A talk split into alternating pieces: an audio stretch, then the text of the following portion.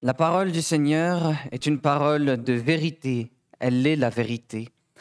Alors laissons-nous instruire par la vérité et étudions ensemble le psaume 12 ce matin. Nous écoutons ensemble la parole du Seigneur.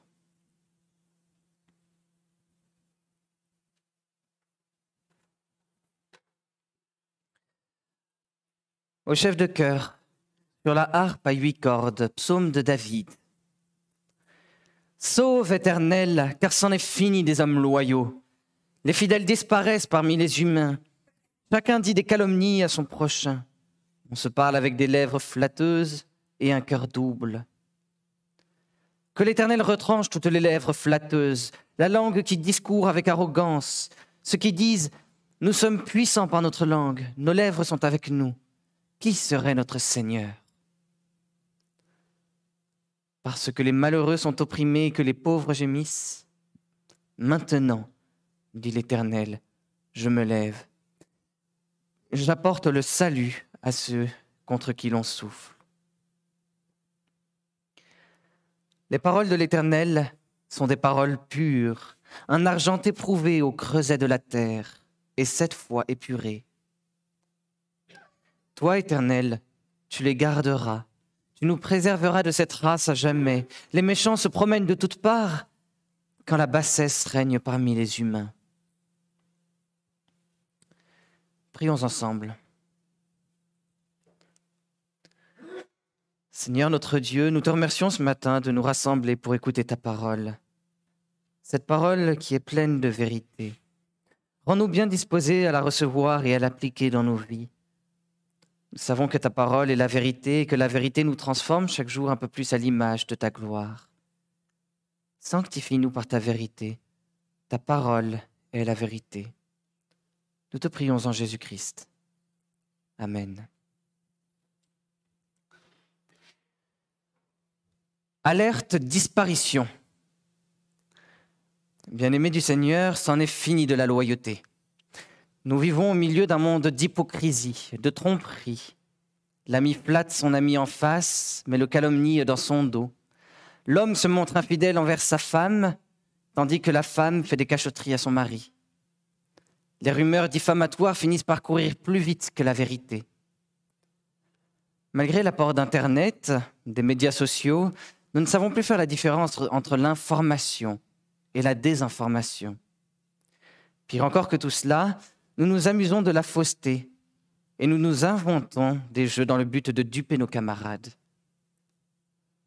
Mais dans le grand jeu de la vie, cette culture du mensonge n'a rien d'amusant. Bien au contraire, elle détruit la confiance et favorise un climat de peur et d'anxiété à l'égard de l'autre. Comment échapper à cette culture du mensonge? Comment être sauvé de ce monde de tromperie? Dans le psaume 12, David nous apprend que c'est le Dieu de l'alliance qui sauve de la tromperie et des gens trompeurs. Nous devrions donc nous placer sous sa protection. David se place lui-même sous la protection du Dieu de l'alliance. Et dans sa prière, David commence par implorer le salut de l'Éternel. Il reçoit ensuite la promesse du salut de l'Éternel. Il exprime enfin sa confiance dans le salut de l'Éternel. Dans un premier temps, au verset 2 à 5, David implore le salut de l'Éternel. Et plus précisément, il implore l'Éternel de sauver les siens. Sauve Éternel, car c'en est fini des hommes loyaux. Les fidèles disparaissent parmi les humains. Chacun dit la calomnie à son prochain. On se parle avec des lèvres flatteuses et un cœur double. Versets 2 et 3. Alors certains spécialistes supposent que le psaume 12 a été écrit par David au moment de la révolte de son fils Absalom. On sait en effet que Absalom a trompé son père. Il a affirmé à tout le peuple d'Israël que le roi David n'écouterait pas leurs plaintes et que seul lui, Absalom, pouvait leur rendre véritablement la justice. C'est un passage que nous trouvons dans 2 Samuel chapitre 15. Alors cette supposition est peut-être vraie, mais aucune information ne nous permet de dater précisément le psaume 12 dans la vie de David, encore moins à cet événement précis. En revanche, nous avons assez d'informations pour comprendre le contexte général de la rédaction de ce psaume. À l'époque de sa rédaction, David constate que la loyauté a totalement disparu autour de lui. Autour de lui, les gens ne respectent plus leurs paroles. Ils méprisent leurs promesses, ils brisent leurs serments. Les gens fidèles ont disparu parmi les humains comme les étincelles dans la nuit. Le monde tout entier semble avoir sombré dans le chaos et le mensonge. Désormais, chacun parle avec un cœur double. Littéralement, chacun parle avec un cœur et un autre cœur, comme s'il était deux personnes. Devant les gens, il se présente comme une personne agréable et gentille.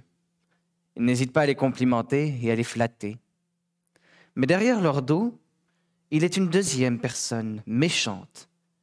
Il se montre médisant, calomniateur à l'égard de ces mêmes gens.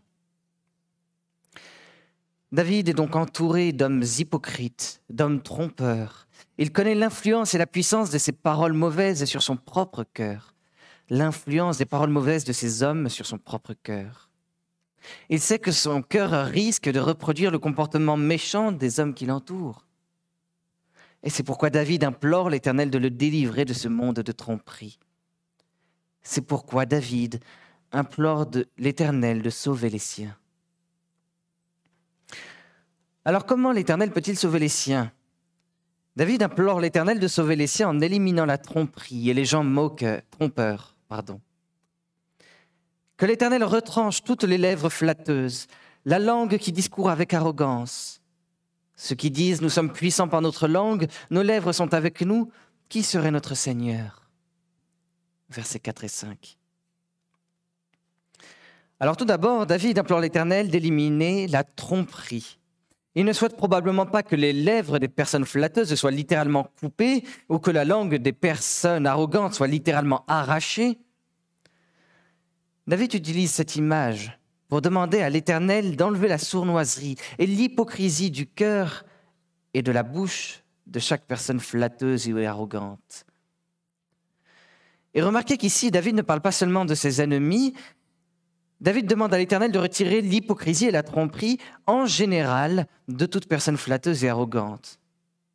On pourrait donc comprendre qu'il demande également à l'Éternel de le retirer de son propre cœur si lui-même, David, est dans cette situation. David implore l'Éternel d'éliminer la tromperie dans le cœur des gens qui l'entourent, mais également dans son propre cœur. David implore aussi l'Éternel d'éliminer les gens trompeurs. Donc la tromperie d'un côté, les gens trompeurs de l'autre. On entend souvent dire que Dieu n'aime pas le péché, mais qu'il aime les pécheurs. Et rapporté à la situation exposée dans ce psaume 12, on entendrait que Dieu n'aime pas la tromperie, mais qu'il aime les gens trompeurs. David sait que la réalité est un peu plus complexe. Oui, Dieu aime les gens trompeurs parce qu'il les a créés à son image, sainte et belle. Mais cet, amour n'empêchera pas Dieu de les punir à cause de leurs péchés. En effet, ces gens hypocrites et trompeurs sont arrogants. Ils sont égoïstes et orgueilleux. Nous sommes puissants par notre langue. Nos lèvres sont avec nous. Qui serait notre Seigneur? Verset 5. Observez la répétition du nous. Ces gens trompeurs pensent que personne ne peut les vaincre, que personne ne peut les juger, que personne n'est au-dessus d'eux. Ils pensent être maîtres d'eux-mêmes, ils pensent être libres, mais en réalité, ils sont esclaves de leurs péchés, ils sont esclaves de leurs propres mensonges, et ils oublient que l'Éternel est le Seigneur du monde. Personne ne résiste à son jugement. L'Éternel jugera et punira les gens trompeurs. David le sait, et c'est pourquoi il implore l'Éternel d'éliminer non seulement la tromperie, mais aussi les gens trompeurs. David implore le salut de l'Éternel. En implorant le salut de l'Éternel, David implore la venue du Messie promis par l'Éternel pour sauver le monde.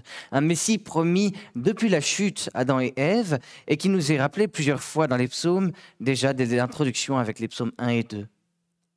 David implore le salut de l'Éternel. Il implore la venue du Messie promis par l'Éternel pour sauver le monde. En hébreu, le mot sauveur et le prénom Jésus partagent la même racine, Yasha. Jésus est le sauveur promis par Dieu, autrement dit, il est le Messie, il est le Christ. Lorsque David appelle sauve éternel, au verset 2, David appelle en réalité Jésus-Christ, l'intervention de Jésus-Christ pour sauver le monde de la culture, du mensonge et de la tromperie. Comme David, nous devrions nous aussi prier Jésus-Christ de nous sauver et d'éliminer le mensonge et la tromperie qui assombrissent nos cœurs et qui obscurcissent le monde. Nous devrions nous aussi implorer le salut de l'Éternel à travers Jésus-Christ.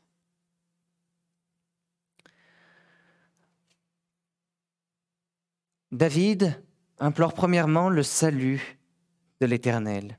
Dans un deuxième temps, au verset 6, David reçoit la promesse du salut de l'Éternel.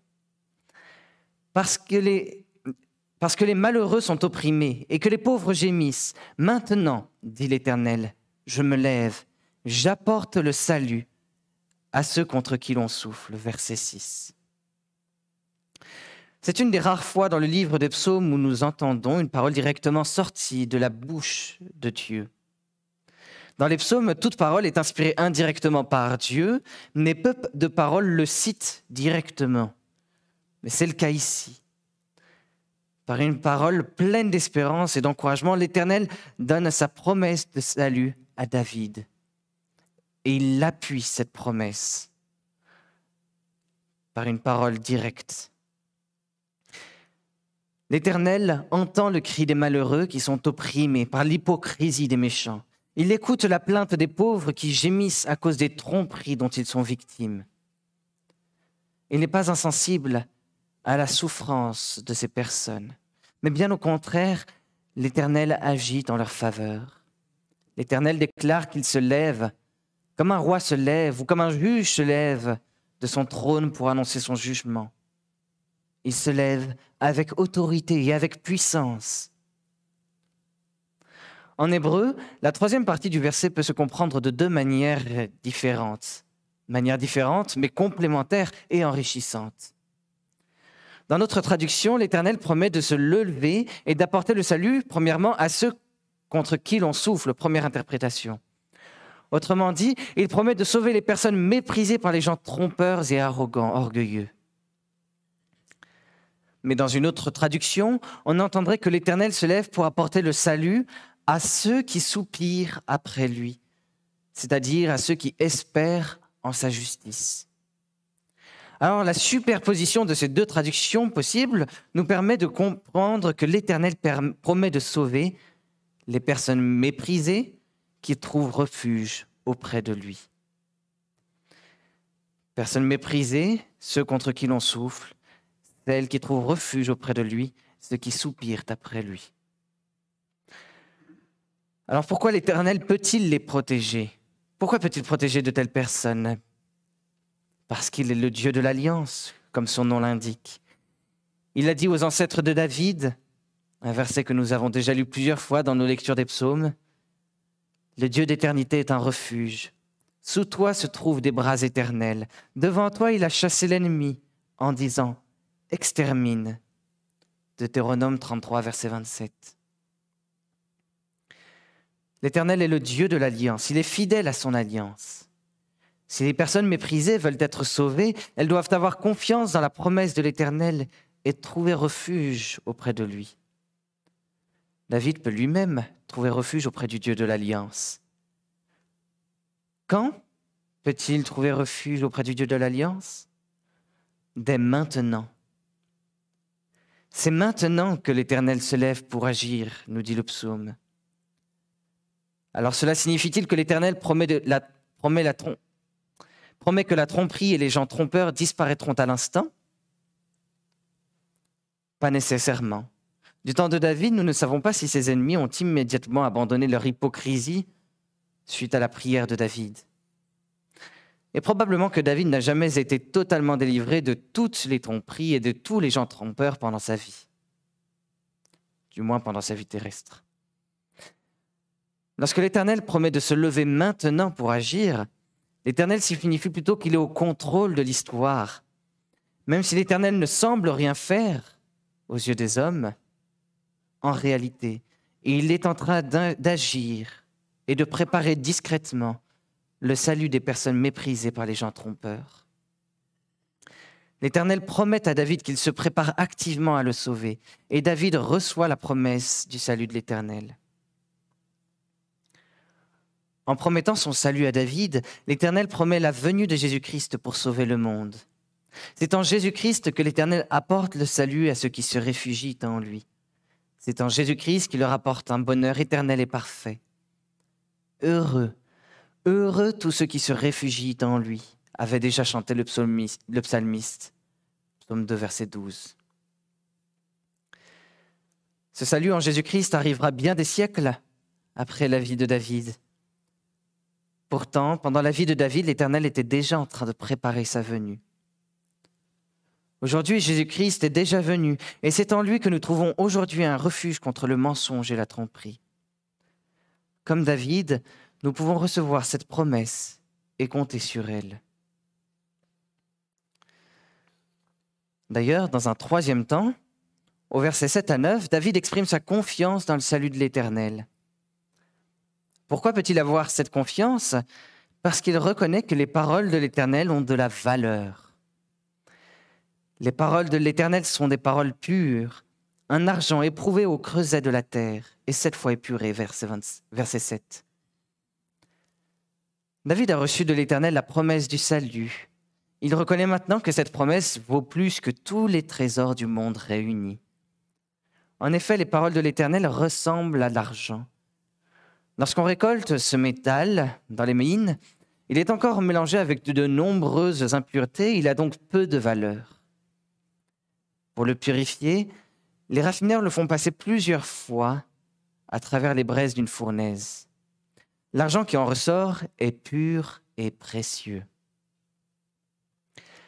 La parole de l'Éternel est d'autant plus pure et précieuse qu'elle n'est pas épurée une ou deux fois, mais qu'elle est épurée sept fois. Dans l'imaginaire hébreu, dans la culture hébraïque, le chiffre 7 représente la perfection. Comme l'argent éprouvé par la fournaise, la parole de l'Éternel est purifiée de toutes ses impuretés, de manière parfaite. Elle est purifiée de toutes ses impuretés, c'est-à-dire de tout mensonge, de toute tromperie, de toute hypocrisie. Tout ce que dit l'Éternel est vrai, rien n'est faux. La parole de l'Éternel est pure, parfaite et entièrement digne de confiance. David le reconnaît, il reconnaît que les paroles de l'Éternel ont une valeur inestimable. Si la parole de l'Éternel est entièrement digne de confiance, c'est qu'elle est pure.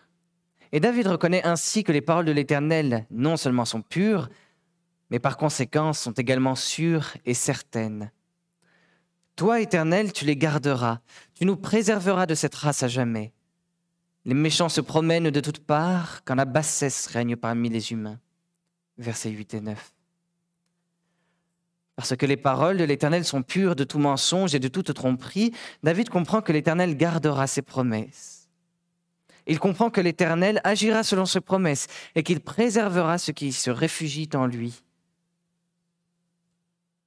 ceux qui cherchent un refuge auprès de lui contre la tromperie et les gens trompeurs.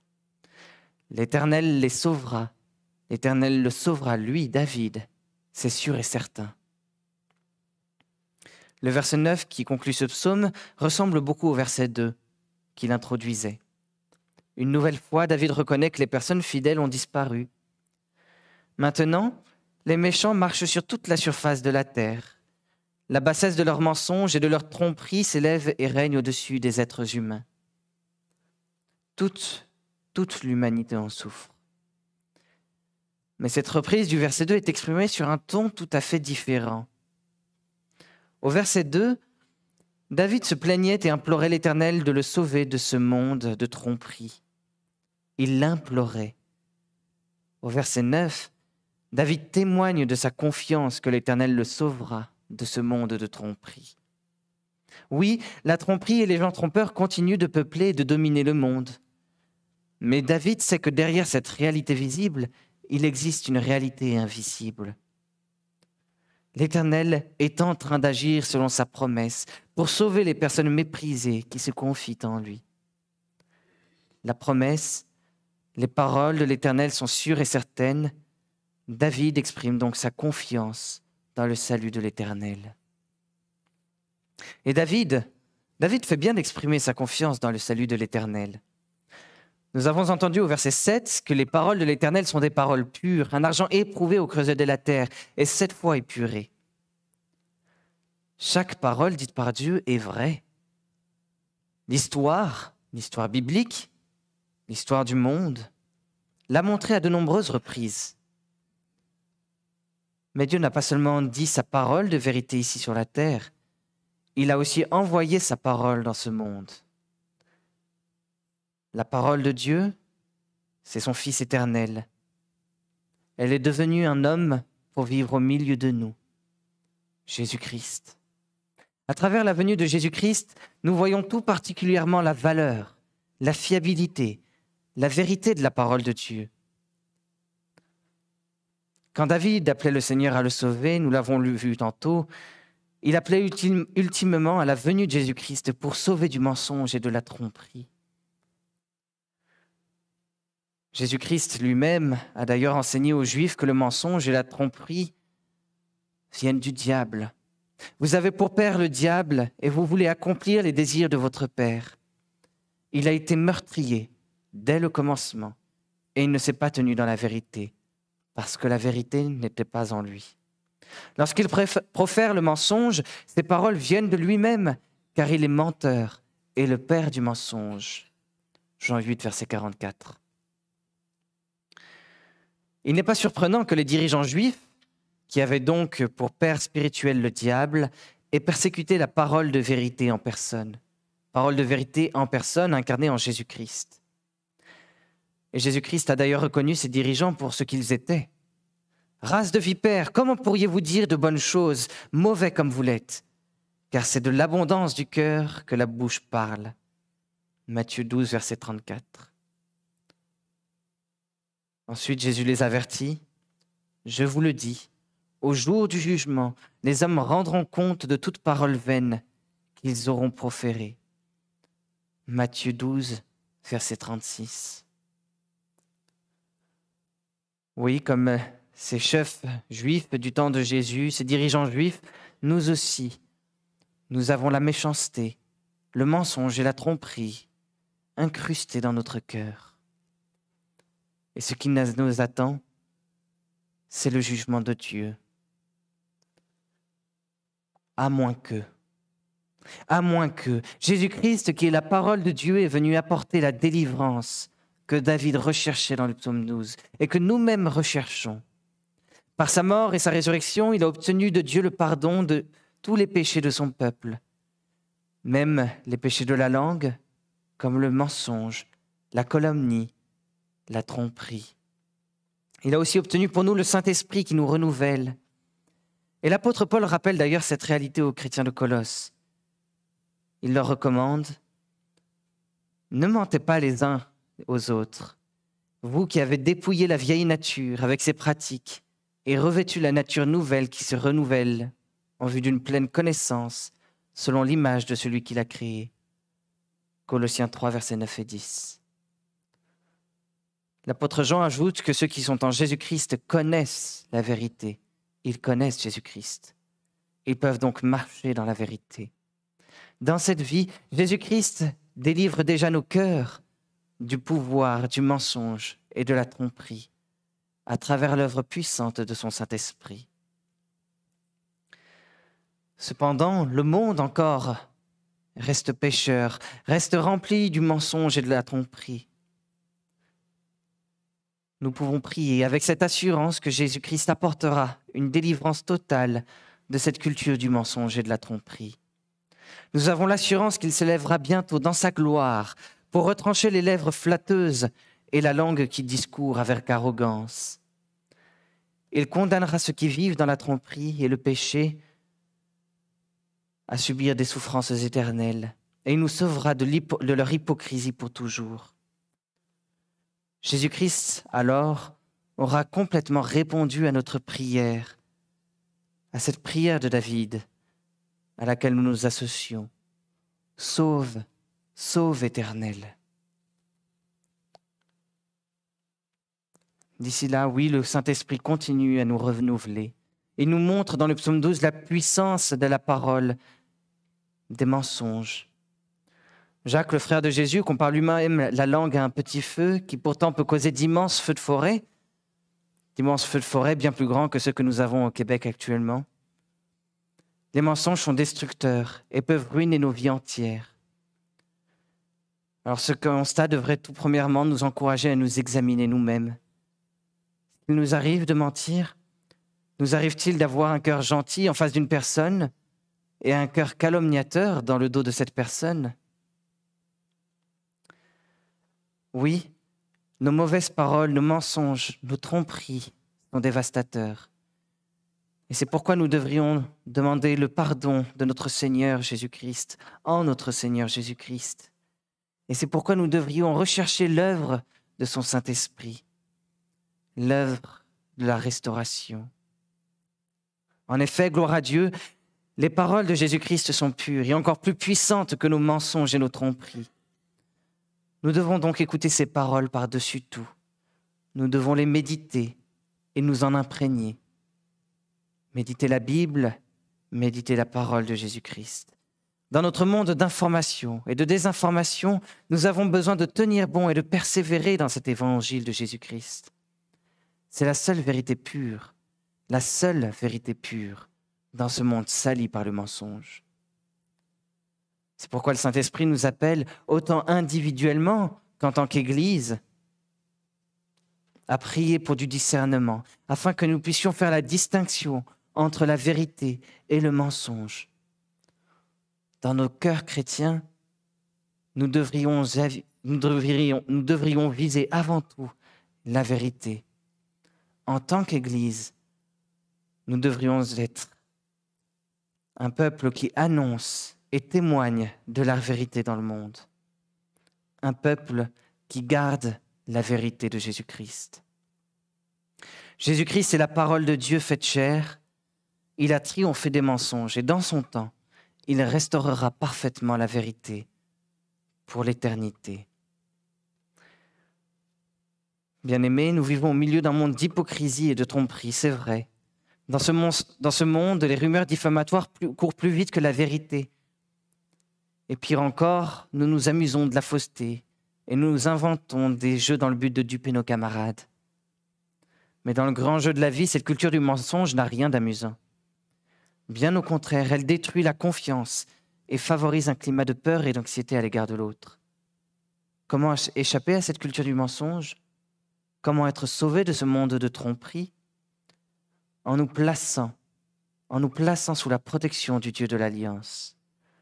Le Dieu de l'Alliance sauve les siens de la tromperie et des gens trompeurs. Comment nous placer sous sa protection? Par la prière et par le chant.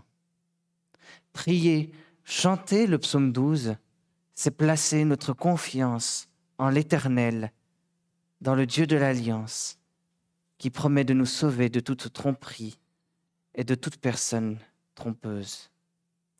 Prions le Seigneur. Seigneur notre Dieu, nous te remercions pour la parole que tu nous as communiquée ce matin, que tu nous as donnée ce matin. Cette parole nous vient de toi et nous souhaitons la garder précieusement dans nos cœurs, comme un argent éprouvé Merci Seigneur de garder en nous cette parole qui nous promet le salut et une joie parfaite auprès de toi. Garde-nous garde encore du diable et de ses mensonges. Garde-nous de notre péché et de la tromperie. Sanctifie-nous par la vérité, ta parole est la vérité. Nous te prions en Jésus-Christ. Amen.